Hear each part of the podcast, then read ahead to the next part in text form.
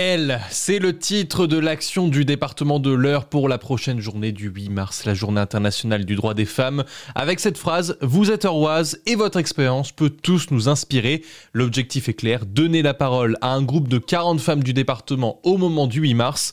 Pour Martine Saint-Laurent, la vice-présidente du département en charge de l'égalité femmes-hommes, il s'agit d'aller plus loin que ce qui était fait précédemment. Au niveau du département, on avait l'habitude d'organiser des actions pour les femmes élues.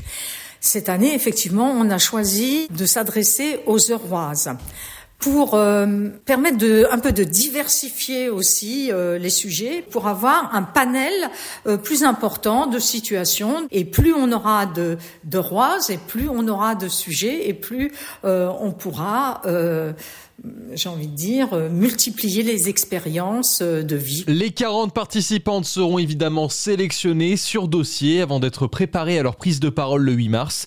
Si la liste des candidates est déjà nombreuse, Martine Saint-Laurent appelle à continuer à candidater. J'en profite d'ailleurs pour faire un appel plutôt à des femmes qui ont plus de 45 ans. On peut venir témoigner jusqu'à 90 euh, ans si on en a envie.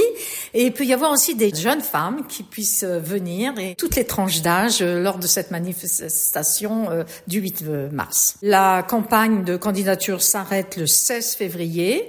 On peut encore candidater. Et l'espace d'expression de ces histoires personnelles, intimes, sera donc fourni par le département.